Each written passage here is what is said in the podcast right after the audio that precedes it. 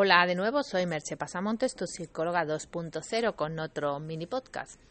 Hay una frase que corre por redes sociales que dice que si tienes que forzarlo no es tu talla y que eso aplica para todo, anillos, zapatos, pantalones, relaciones, amistades.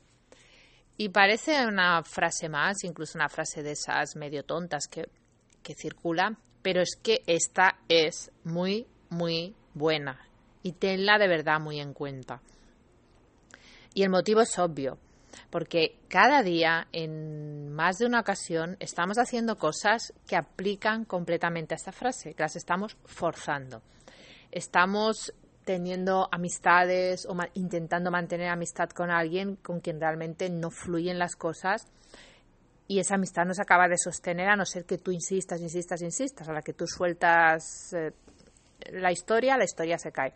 Ya no te digo nada si eso es una relación para que una relación se sostenga es como un puente en el que cada persona sostiene un lado. Y hay veces que estás tú solo sosteniendo el puente.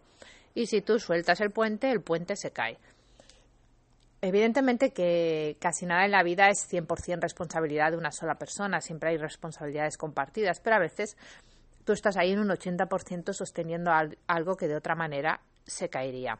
Ya te digo, pueden ser amistades, relaciones, estar insistiendo para permanecer en un trabajo que no es tu trabajo, que no es tu lugar, en el que no te consigues desarrollar. Estar insistiendo en, qué sé yo, en, en, un montón de cosas. Cada uno tiene que ver cuál es la suya, ¿no? Pero esa, la insistencia, y otro día hablaré de esto, la insistencia, la perseverancia, la constancia son grandes cualidades, pero también lo es saber cuándo hay que dejar de insistir.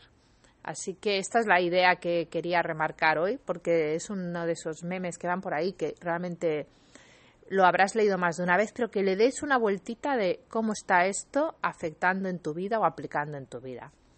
Bueno, ya sabes, comentarios y nos escuchamos en otro mini podcast. Bye bye.